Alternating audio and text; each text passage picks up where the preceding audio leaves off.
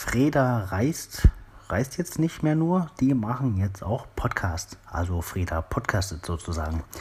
Ähm, Nadine und Rickard haben einen eigenen Podcast gestartet. Gio Spreche heißt der. Und als ersten Interviewpartner haben sie Mario Kahn vom Laser Logo Shop gewinnen können. 1,5 Stunden sind es geworden.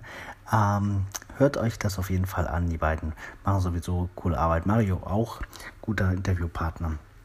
Ähm, ja, das lustig. Ich wünsche gutes Gelingen und äh, freue mich auch auf eine baldige Kooperation.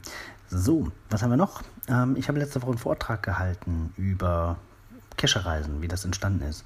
Und darüber gibt es ein YouTube-Video. Wenn ihr also wissen wollt, wie die Entstehungsgeschichte von Kescherreisen ist, dann könnt ihr euch das zur Gemüte führen. Das dauert etwa 10 Minuten. Ähm, ja, das war's für heute. Ich wünsche euch einen schönen Sonntagabend. Bis morgen.